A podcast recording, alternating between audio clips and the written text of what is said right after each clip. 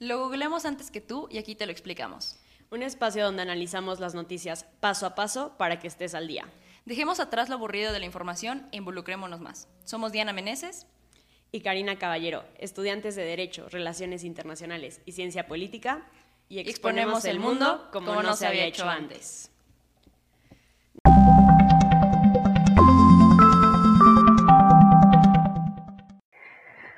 Hola, bienvenidos a otro episodio más de Mundo en Corto. El día de hoy vamos a hablar de las elecciones presidenciales de Estados Unidos, del sistema electoral. Vamos a intentar explicarlo precisamente en cortísimo para que entendamos un poquito más de este tema que, que a veces llega a ser bastante, bastante confuso. Diana, ¿cómo estás? Hola, Cari, hola a todos, ¿cómo están? Yo muy bien, muchas gracias, muy emocionada porque va a ser un tema muy interesante, muy complejo, pero creo que muy necesario. Así es. Y es que, bueno, el sistema electoral estadounidense es un poco distinto al nuestro, o muy distinto al nuestro. Entonces, creo que es muy importante, sobre todo por la influencia que tiene en nuestro país y, bueno, en el orden mundial, las elecciones de Estados Unidos, ¿no? Y sobre todo unas elecciones como las que vienen ahorita en noviembre, en plena pandemia y con muchos otros asuntos que se atraviesan. Sí, bien como lo mencionas, creo que al final de cuentas no podemos eh, deslindarnos del, gran foco que está teniendo el proceso electoral de Estados Unidos porque, bueno, México es un caso más cercano, ¿no? Es nuestra frontera norte, pero de hecho a nivel mundial el resultado electoral de, de su país pues impacta de manera muy importante. Y pues por eso prácticamente es la gran relevancia de seguirlo, igual y no tan de cerca, pero sí, la realidad es que importa. Así es. Y pues bueno, como les decimos, vamos a intentar hacer nuestro mayor esfuerzo para explicarlo lo más sencillo y, que se llegue a entender, pero si tienen preguntas o, o, algo no queda completamente claro, pues lo pueden poner en los comentarios, ya sea aquellos que están viendo la transmisión en vivo en el Facebook de Mundo en Corto o después hacerlo en nuestras redes sociales. Entonces, pues bueno, podemos empezar mencionando las fechas más importantes. El pasado 29 de septiembre y fue el primer debate presidencial. Ese a lo mejor muchos lo vieron, a lo mejor muchos no. el 7 de octubre, que fue ayer precisamente, fue el primer debate vicepresidencial de los vicepresidentes. Y el próximo 15 de octubre viene el segundo debate presidencial, es decir, el próximo jueves, ¿verdad? mientras estemos grabando Mundo en Corto, creo que va a estar el debate en vivo. Y el 22 de octubre es el tercer y último debate presidencial y finalmente 3 de noviembre son las esperadas elecciones. O sea, estamos a poco menos de un mes para decidir el rumbo pues de Estados Unidos y como decías, ¿no? De prácticamente del mundo, porque sí implica muchísimo. Esas son como las fechas más importantes. Obviamente hay muchas otras situaciones que pasan, pero esto para que lo tengan muy, muy en mente. Sí, y pues importan porque como ya vimos de repente las noticias se inundan de qué es lo que se dijo en el debate, cómo lo dijeron, qué temas se tocaron, cuáles fueron las posturas, porque prácticamente eso nos dice cómo es que se va a manejar, pues no solamente Estados Unidos, sino también las relaciones internacionales, ¿no? Sobre todo, pues en materia bilateral, lo vamos a estar platicando al final de este programa, pero cuál va a ser el impacto de, depende, dependerá mucho de quién sea el ganador. Y pues para empezar a entrar en materia, porque y practiqué hace ratito y es un proceso muy largo que voy a tratar de llevármelo de la manera más breve y concisa posible, pero vamos a entrarle, vamos a entrarle a explicar cómo funciona el proceso electoral en sí. Y pues como casi en todos los programas, cuando se trata de explicar eh, un poco de teoría, también me gusta remontarme a cuestiones históricas y vamos a tener que hablar de cómo surge este proceso electoral en el siglo XVIII, más específicamente en 1787, en la Convención Constitucional, donde los padres fundadores, cinco, entre ellos pues muchos, pero no voy a poder enumerarlos, este, empezaron a discutir, a ver, tenemos un territorio muy amplio, eh, hay muchísimas personas, pero no todos son aptos para votar y tampoco queremos que sea una cuestión de ignorar aquello a todas las personas y solamente fijarnos en unos y no en otros. Entonces hay que ver, crear un mecanismo que funcione de manera mm, democrática, que sí sustente pues la elección popular y que también sí logre dar representación al pueblo de Estados Unidos, ¿no? Y pues se les ocurrió la magnífica y compleja idea de los colegios electorales, Y pues desde entonces tenemos este sistema electoral que sí funciona para Estados Unidos. Y, y aquí va, o sea, en cortísimo, en cortísimo.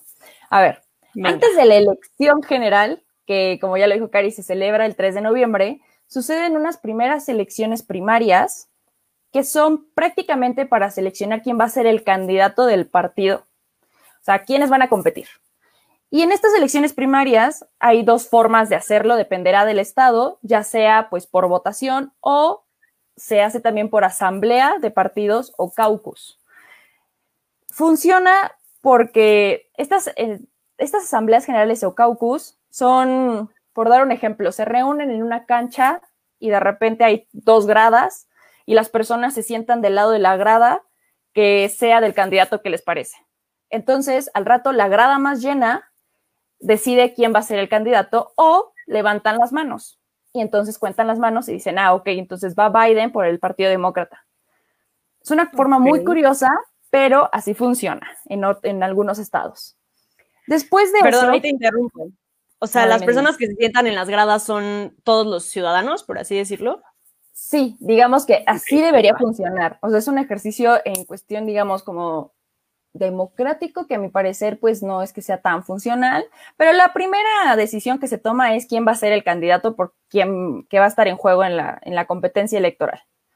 Una vez que se decide esto, ya sea por elección eh, primaria, o sea, pues por el voto, ya digamos, un voto más que lo conocemos nosotros, o por esto, pues levantar la manita, que muy raro, pero les funciona, eh, entonces empieza la convención nacional, que es cuando estas imágenes que todos hemos visto en las en redes sociales o en internet, cuando buscas elecciones en Estados Unidos, donde está el candidato frente a un montón de gente y entonces es cuando empiezan a lanzar su campaña. Se lanza su campaña y ahí no termina la cosa. La cosa es que las personas en sí, y ahí está lo complejo de este sistema electoral, no votan por el presidente a lo que voy es, en esta elección general de 3 de noviembre, las personas no van y votan por el presidente, van y votan por un elector. Y ahí viene lo complejo. Okay. El colegio electoral es quien decide quién va a ser el presidente a través de votos. Y el colegio electoral no es, una, no es un lugar, no es un lugar, es el sistema. Es el conjunto de 538 personas que van a votar por el candidato. O sea que los ciudadanos eligen a estas 538 personas. No, no las eligen, no las eligen como tal, no es como que tengan, no es como que digan, yo quiero que Karina y Diana sean las personas que den el voto. Vámonos paso a paso, para desarmar el colegio electoral. Vámonos a desarmar el colegio electoral de nuevo, no es un lugar, no es como que exista un edificio que se llame colegio electoral. El colegio electoral es el sistema de 538 electores. ¿Por qué 538? Cada estado en Estados Unidos está se representa en la Cámara de Representantes y en el Senado, es el poder legislativo. Y cada estado, según la cantidad de población, tiene cierta cantidad de representantes, congresistas, que sería un equivalente a diputados en México. Y todos los estados en Estados Unidos tienen dos senadores. Son 50 estados, entonces hay 100 senadores, ¿no? Y entonces, por ejemplo, un estado como California tiene 55 eh, votos porque son dos senadores y 53 lo que sería diputados. Y ese estado entonces tiene 55 electores y así cada estado, la misma cantidad de personas que tienen en el poder legislativo por entidad son la misma cantidad de electores. Estos electores son las personas que sí emiten el voto por el presidente. ¿Hasta ahí vamos bien? Vámonos como sí despacio, pero ajá. Eh, eh, sí, sí es complejo, la verdad. Pero a ver, entonces llegan eh, llegamos a este punto en el que tenemos que reflexionar que de todo el país, 50 estados, millones de personas no son considerados sus votos uno por uno, como sería aquí en México, este voto por voto, casilla por casilla, sino que el conjunto del voto de toda la población se llama voto popular. Y aunque sí es importante, no define el resultado de las elecciones. Lo que lo define es el resultado del voto del colegio electoral. De estas 538 personas, quien se lleva la elección es quien gane el 50 más 1, o sea, 270 votos, por lo menos. Hasta ahí vamos medio despacio. Lo que sucede entonces es que históricamente el país de Estados Unidos ya se encuentra coloreado. Ciertas, ciertos estados están muy en pro de los demócratas, otros muy en pro de los republicanos. Entonces ya, ya más o menos sabemos, y así, se, y así funcionan un poco las estadísticas, qué estados van a votar por, este, ya sabemos, por Trump o por Biden en este caso, ¿no? pero no todos los estados valen lo mismo. Como ya les mencionaba, California, por ejemplo, tiene 55 este, electores. Voy a tratar aquí los que tienen la, fortuna de conectarse con nosotros. Tengo un mapita, a ver, lo voy a enseñar. Es un mapita. venía preparadísima para la clase. Obvio, obvio. De Estados Unidos, donde podemos ver Aquí lo que yo tengo definido es la cantidad de electores por entidad, como ya les dije. California tiene 55, Texas tiene 38, pero un estado como por ejemplo Dakota tiene 3, por ejemplo. Otro estado como, ¿cuál les gusta? New Hampshire tiene 4 electores. Entonces, de toda la población de New Hampshire, solamente 4 personas dan el voto por el, por el estado. De toda la población de California, son 55 personas las que dan el voto por el Estado. Por eso existen, existe mucho conflicto a la hora de, de pronosticar cuál será el resultado, porque tienen un sistema que se llama el ganador se lo lleva todo. Esto es, si en el voto popular del Estado de repente el voto popular tiró 50.1% en favor de los demócratas, ahí está la crítica fuerte de qué tan justo es el sistema, ya ganó el Estado por ese punto 1% más del 50%, ya se llevó el Estado el, el candidato. Entonces, si el 50.1% dijo, vámonos por Biden, los electores tienen el compromiso, pero no la obligación, pero tienen el compromiso de votar entonces por Biden o sea, por los demócratas. A ver, creo que eso ayuda a responder un poco y a ver si quieres agregar más a esta pregunta que nos hacen de qué pasa o cómo afecta si algún estado está sobre representado en el colegio electoral. No sé si hay algo más que agregar respecto al tema. Pues es que esa es la crítica muy fuerte, que no todos los estados valen lo mismo y entonces el resultado no es, pues sí es democrático desde la perspectiva que se formuló este sistema electoral, pero no es tan justo, porque entonces New Hampshire, su, voto por un demócrata no vale lo mismo con sus cuatro electores que los 36 de Texas por un republicano. Se lo lleva todo, solamente hay dos excepciones, que es en Nebraska y en Maine, me parece. Eh, ahí no funciona y si es por como un voto directo de proporcionalidad. Pero de ahí en fuera, los otros 48 estados sí echan su voto de colegio electoral de esta manera. Y entonces surgen estos estados que se llaman swing states o este, estados pendulares o estados bisagra o estado púrpura, porque no tienen definida su tendencia. No son ni demócratas ni republicanos. Y entonces en el voto popular se ve quién se va a llevar todos los votos, porque si en el voto popular, como ya lo mencioné antes, todo el estado de Pensilvania en mayoría dicen republicano, entonces el Estado se pinta rojo y los electores van a tener que ir a votar por Trump. Ok, eso responde también un poco a esta pregunta, ¿no? Que nos hacen de que si todos los electores se ponen de acuerdo o tienen voto libre cada uno. Entiendo que tienen voto libre, pero están como comprometidos a votar de acuerdo a lo del voto popular, ¿cierto? Ajá. Sí, tienen voto libre. O sea, ellos podrían llegar a la urna y decir, o llegar al correo y decir, ¿sabes qué? Pues aunque todas las personas a las que yo represento hayan dicho que Trump, yo voy a decir que Biden.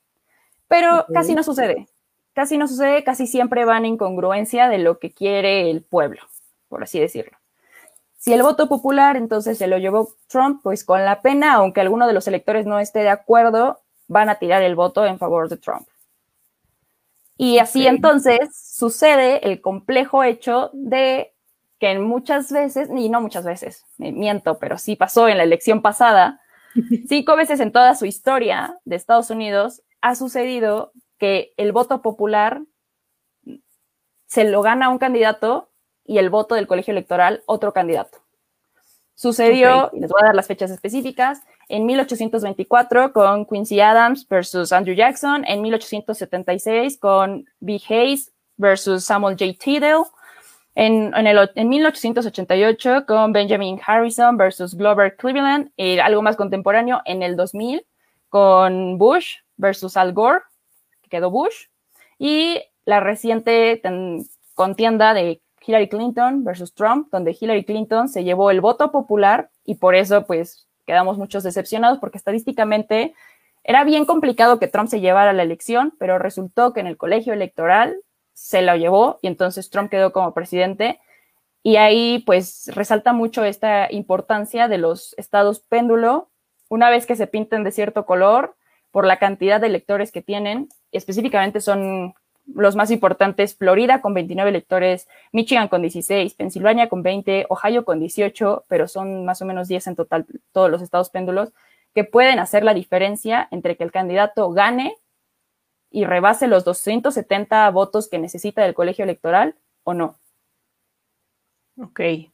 Oye, Diana, y aquí regresándonos un poquito, también nos preguntan que cómo se eligen a los electores o de qué depende si son o no son. O sea, hay como algún banco de personas, por así decirlo, o de dónde sacan estos electores. Ajá, de nuevo, es una práctica que también muy extraña, yo creo que no es como que alguien puede salir y decir, yo quiero ser quien emita el voto por todo mi estado. Sucede igual un proceso en dos fases. La primera es que los partidos sacan como una lista de quienes quieren que sean sus electores. el Partido Demócrata saca una lista diciendo, tengo, tengo a 10 personas que quiero que voten en el estado de California. O sea, estas personas son las que yo sugiero como votantes. El Partido Republicano saca igual una lista y dice, este, estos quiero que sean los posibles votantes en tal estado, ¿no? Y la segunda fase sucede el 3 de noviembre, que es la elección general. Como les decía al principio, esa votación no es para el presidente. El voto que emiten ahí no es para el presidente, es para el elector. Esta tendencia de entonces qué va a decidir el elector. Y el elector pues tiene una representación, ¿no? O sea, el elector se supone que ya representa como un partido o una tendencia ideológica. un... Entonces las personas emiten su voto porque dicen, este partido, Biden, esta lista de electores, lo voto. Funciona un poco y me voy a arriesgar a decir esta comparación, que pues no es la correcta, pero para que quede un poquito más claro, como la representación proporcional. Tú evites, tú metes tu voto hacia un partido, hacia un candidato, y ya hay una lista predeterminada de quienes van a llenar las sillas de representación proporcional, ¿no? Los electores no ocupan ningún cargo, pero tú una vez que emites tu voto por tu preferencia de candidato, este, gobernador, eh, Cámara de Representantes, senador, presidente, ya hay una lista predeterminada de quiénes van a ser los electores, que entonces una vez que tú confirmes tu voto, van a salir a decir, la población dijo esto. ¿Me explico? Ok, y esta votación que hace el colegio electoral va a ser, para este caso, el 14 de diciembre, ¿cierto? Exacto.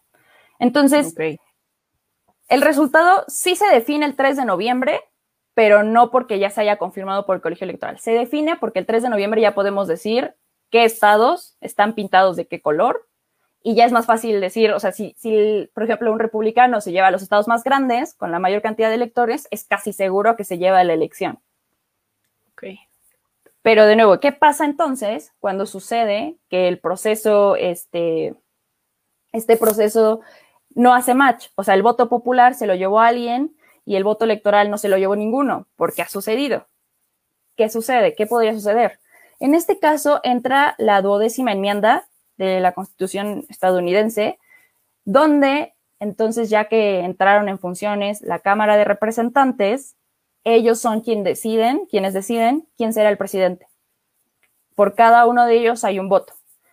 Y en caso de que suceda con el, con el vicepresidente, es el Senado quien decide quién va a ser el vicepresidente. Por eso, estas elecciones y en todos los procesos electorales se renueva solamente un tercio del Senado para que siempre haya como alguien ahí que, no sea como nuevecito, fresquecito, y se renueva siempre la Cámara de Representantes y pues ya sabemos que está en juego ahorita la elección del presidente y vicepresidente, que es un periodo de cada cuatro años con sí posibilidades de reelección por un segundo periodo. Pues, wow, espero que hayan tomado notas y si no, pues regresen a, a, lo que acaba de comentar Diana, porque de verdad, en lo personal es un tema que a mí me cuesta bastante entender el sistema electoral estadounidense porque es muy distinto al nuestro desde mi punto de vista y tiene sus ventajas y sus desventajas, ¿no? Por un lado, pues que puedas elegir a los candidatos, creo que es una de las ventajas, que a lo mejor nosotros como mexicanos no tenemos esa posibilidad de decir, híjole, pues no, no, a lo mejor voy con la ideología del partido, pero este candidato no, uh -huh. pues no es de mi preferencia. Pero obviamente tiene esas desventajas que tú ya mencionaste. Y pues bueno, ahora vamos a intentar hablar rapidísimo eh, sobre un poco de la división de poderes en, Estados Unidos. Funciona prácticamente igual que el de México, poder ejecutivo, poder legislativo y poder judicial. Respecto al Poder Ejecutivo, pues es el encargado de implementar, eh, pues precisamente todo respecto a las leyes y tiene la capacidad de vetar la legislación que haya sido previamente aprobada por el Congreso. Se conforma por el presidente, obviamente, que tiene el mando supremo de las Fuerzas Armadas también. Tienen un vicepresidente que aquí empieza a, a ser un poco diferente a nuestro sistema mexicano, a nuestro Poder Ejecutivo mexicano, porque aquí no tenemos la figura de un vicepresidente como tal. Y pues este vicepresidente preside el Senado, que eso es parte del Poder Legislativo, que ya nos explicará Diana. Y obviamente ahorita, por ejemplo, para ponerlo un poquito en contexto, con esto de que a Trump le dio COVID y que dijo, dijeron todos como, oh, ¿y ahora qué va a pasar? Porque el tema del COVID pues es súper impredecible, ¿no? Afortunadamente parece que ya está estable. Digo, afortunadamente por su salud, pero bueno.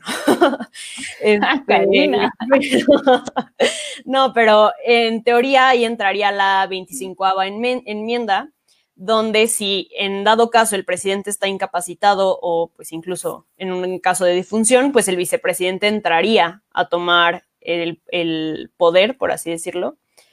Y digo, ahí a lo mejor me van a criticar un poquito, pero a mí me gusta como que textualizarlo mucho. Yo le decía a Diana, sí, claro, como en la serie de Scandal, cuando le disparan a Fitzgerald y entra la vicepresidenta. Es decir, es burdo, pero a veces ver estas series, pues sí te da un poquito de entenderlo de mejor manera que solo leerlo en textos ya académicos, etcétera, ¿no? Y bueno, yo sí le agarré la onda, te lo juro. Yo sí le agarré la onda al proceso electoral. Ya ven, hasta recomendaciones de Netflix se llevan aquí en Mundo en Corto. Y también el Poder Ejecutivo está conformado por el gabinete, que son 15, 15, secretarios de departamento o de los ministerios. Entonces, pues bueno, a grosso modo, así está el tema de el Poder Ejecutivo y ya me paso rapidísimo también al Poder Judicial, voy a aprovechar. Eh, Trump, o bueno, el presidente, tiene la facultad de elegir a los ocho ministros, con el presidente en total son nueve, que conforman la Suprema Corte de Justicia, que es como el máximo, eh, pues la máxima figura en el Poder Judicial estadounidense, muy parecido a la nuestra. Nada más que allá son nueve, aquí son once, y la gran diferencia es que allá son cargos vitalicios. Como les decía, son nombrados por el presidente de Estados Unidos y lo aprueba el Senado. En el caso de México, pues el presidente manda una terna y el Senado elige a uno de estos tres que propone el presidente mexicano, ¿no? Y bueno, por ejemplo, ahorita podemos ver también un caso muy cercano, es el de Ruth Bader Ginsburg, eh, la, la ministra que pues falleció hace poco. Ella nació en Brooklyn el 15 de septiembre de 1933 y es ministra desde 1993. O sea, les digo, es para toda la vida prácticamente, mientras que aquí en México tienen una duración de 15 años. Y pues bueno, fue muy importante porque fue la primera mujer judía que eh, pues tomó este cargo. Lamentamos su fallecimiento.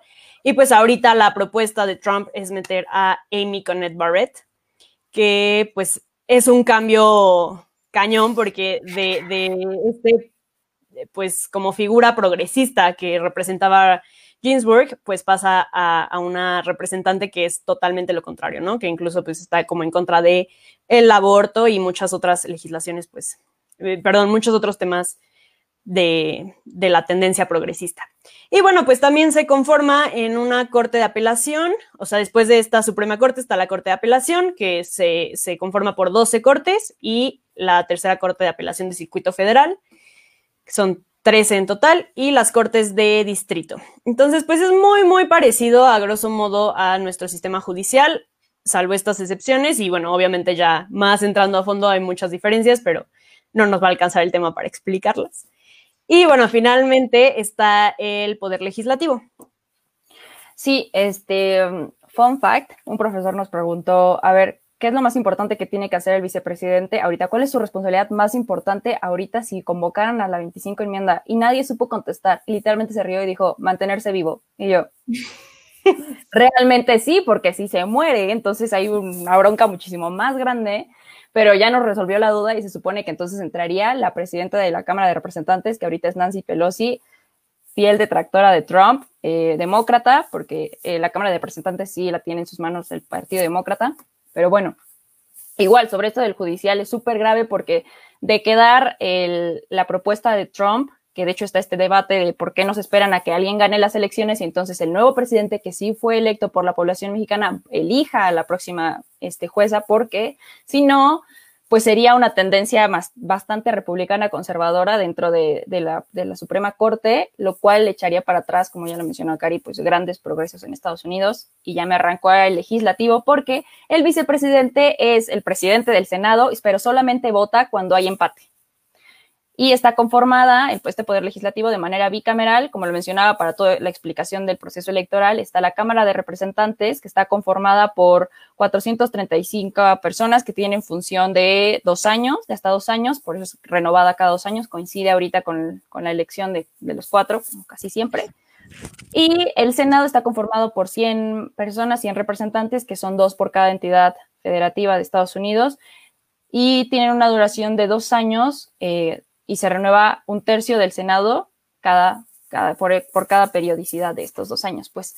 Y ya, eso sería todo para explicar la división de poderes. Es bien importante reflexionar que sí funciona este check and balance, o sea, constantemente se están revisando. Por eso luego incluso hay estos cierres de gobierno, cuando no existe un acuerdo y el, por ejemplo, manda el presidente el presupuesto y el Congreso y el Senado no lo comprueban y entonces el, presidente hace un berrinche y también pues veta la decisión, pues entonces se cierra literalmente el gobierno y no hay ni flujo de los recursos este, federales, cierran museos, cierran parques, cierran reservas, cierran, no, no les pagan a las personas de la función pública.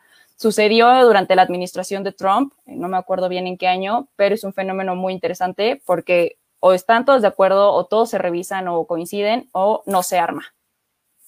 No, pues está súper, súper interesante como ese, esos seguros de alguna forma que tienen para el tema de los contrapesos de poder y para pues como tal gobernar el país, ¿no? Y ahora, Diana, vamos a pasar a un tema ya más de opinión y así, ¿qué va a pasar? ¿Cómo ves la situación? ¿Quién gana? ¿Quién no gana? ¿Qué pasa si gana fulanito o sutanito? Y pues finalmente, ¿cómo esto va a impactar eh, a México y pues al, al mundo en general?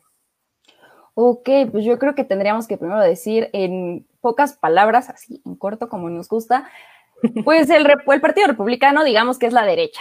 Aquí lo llamamos PAN.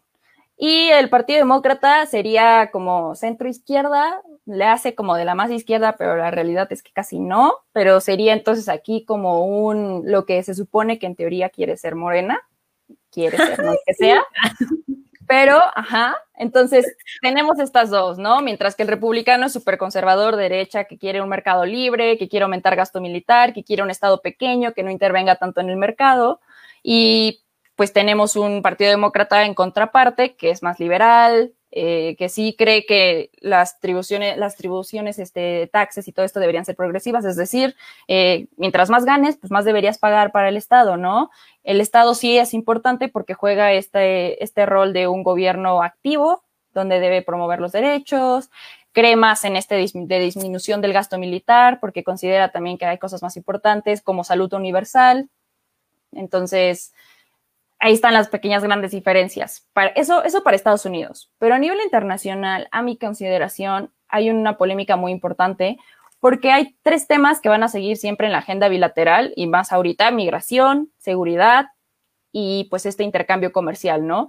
La buena noticia es que no es posible que llegue Biden y también diga, no me gusta el Telecam, vamos a volver a renegociarlo y pues ahora el USMACA este, en inglés, no me gusta, otra vez vamos a checarlo, no va a pasar, entonces, lo más interesante es que Biden tiene una postura de llevar una relación un poquito más institucional con México, un poquito más este, de lo que sí tengamos que tratar, mientras no nos tengamos que estar tocando, pues mejor, una relación cordial, Mientras que Trump ya lo hizo un asunto más personal, ¿no? Desde las amenazas del muro, ya con la visita de AMLO, con Trump ya es un asunto más de cómo me llevo con AMLO, si me cae bien AMLO y si no, pues ahí vemos que aranceles los amenazo a subir, ¿no? Entonces yo creo que todo se, se resume a, pues, o puede ser más vale malo conocido que bueno por conocer, o un Biden que le conviene más a, Estados Unidos, a mi parecer, por un asunto también de cambio social, no es un candidato muy carismático, pero pues se marcaría la diferencia. Y no creo que sea un reto muy importante para las relaciones bilaterales con México realmente. Ok, sí, porque eso es súper interesante. O sea, venimos de un Trump que, bueno, todos sabemos que es racista, que es, o sea, toda la, la, cantidad de discurso de odio que ha manejado para personas migrantes, o sea, en general, ¿no? Todos sabemos lo misógino que es y muchas otras cosas pero realmente Biden es como este superhéroe que va a venir a salvar todo lo que Trump ha deshecho. Pues yo creo que no tanto, así como dices en el plan del cambio social, pero no sé qué tanto puede ser realmente un mucho mejor presidente que, que de lo que ha sido Trump. Tú sí lo ves como un cambio así increíble yo realmente creo que estamos como en un momento muy coyuntural como para decir sí va a ser grandes cosas, porque el primer, primer reto que tienen a la puerta es la pandemia. ¿Qué van a hacer? Ajá, ¿qué van a hacer? O sea, tienen 700 mil infectados, ah, nosotros somos nosotros, eh, ojo, somos nosotros, somos nosotros, este, 200 mil, ya, ya, más de 200 mil, este, fallecidos, por COVID en Estados Unidos. Más de 200 mil. Se le salió de las manos de una manera. Y si alguno de ustedes tiene eh, familiares, amigos, conocidos que, que, tengan la oportunidad, o sea, o vivan allá o ya hayan visitado y demás, pueden afirmarles que ya andan como si nada. Realmente andan como si nada. Porque el mismo presidente se ha tomado como un chiste el cubrebocas. Y ah, ya lo contaba Cari cómo es que salió y la libró de, del COVID. Pues fortuna la de él, pero un, un problema bien grande porque cínicamente llega, se quita la máscara y dice no le tengan miedo al COVID, como si cualquiera pudiera este, pagar el tratamiento que a él le dieron, pues claramente sí, no van a dejar morir al presidente de Estados Unidos. Entonces creo que ese es el principal reto, eh, que de Trump o que de Biden se la van a llevar bien difícil. La diferencia es que Biden sí tiene una estrategia muy bien implementada, o sea, muy bien proyectada. Ha mencionado que pues pretende pruebas para todos, contratar más personal para no sé qué, hasta proyectos para la empleabilidad, entre otras cosas. O sea, tiene una, propuesta de política más estructurada que, que se pueda incluso medir y comprobar. Pero Trump, en cambio, pues dice, tranquis todos, vamos a salir de esta, ¿no? Mientras que más personas se les están muriendo. La siguiente es que creo que sí tienen un problema muy importante en las manos, como es eh, la crisis de social que se está viviendo, sobre todo la racial, un asunto que el mismo Trump ha fomentado desde la xenofobia, desde el racismo, desde la supremacía blanca que él no condenó en el debate, entonces, eso nos dice muchísimo que pues vamos a seguir prácticamente las mismas. Como opinión personal, siento que Trump ladra mucho, muerde poco, porque pues nos vino aventando la amenaza del muro muchísimo tiempo, no ha hecho nada y pues yo también no soy de la idea de que lo vaya a hacer. Me parece que es más como mantenerse en ese stand de yo de verdad soy muy blanco y América va a ser bien blanca. Esta lucha de Make America Great Again pero no porque sí lo vaya a hacer, simplemente porque pues es un magnate y a él lo que le importan son los negocios. Y pues lo único que le importa es seguir ignorando su pago de impuestos, como ya nos dijo el New York Times, él ni siquiera paga impuestos, aunque él luego se emberrinchó y dijo, claro que pago. Entonces, sí, definitivamente no veo un cambio muy significativo, al menos en los primeros, en el primer año, en los primeros 100 días de cualquier presidente que sea el ganador. Sin embargo, eh, pues hay que recordar que pues la gente en Estados Unidos vota con el bolsillo.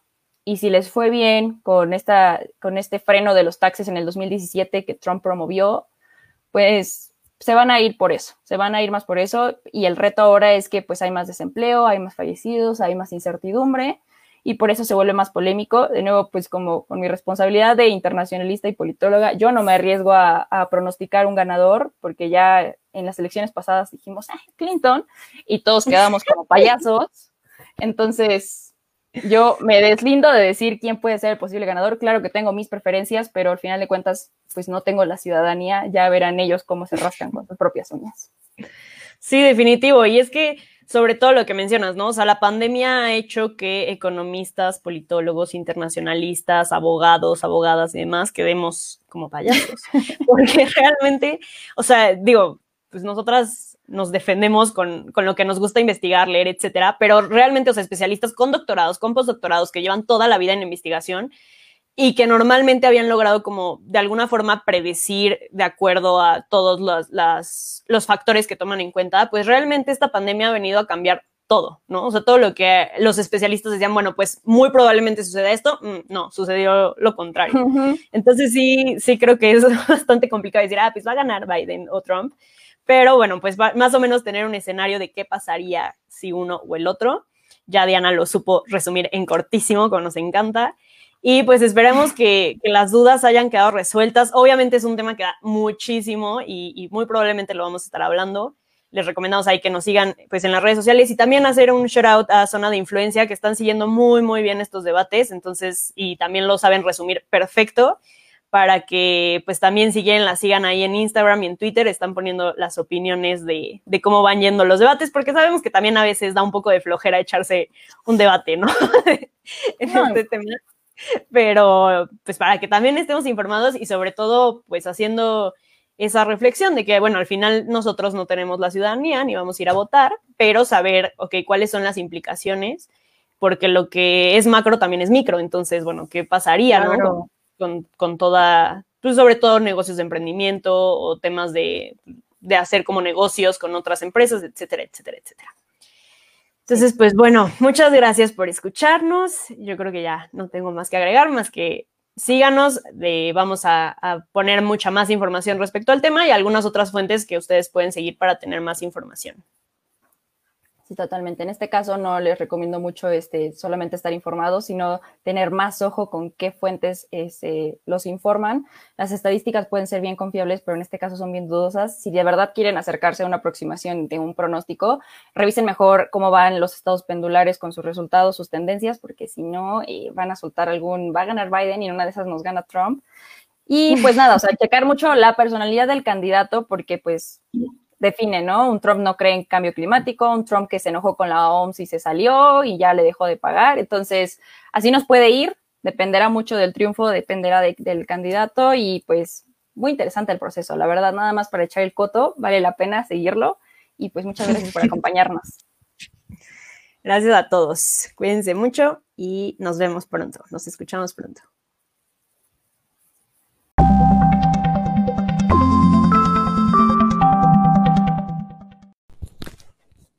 Gracias por escuchar este episodio de Mundo en Corto.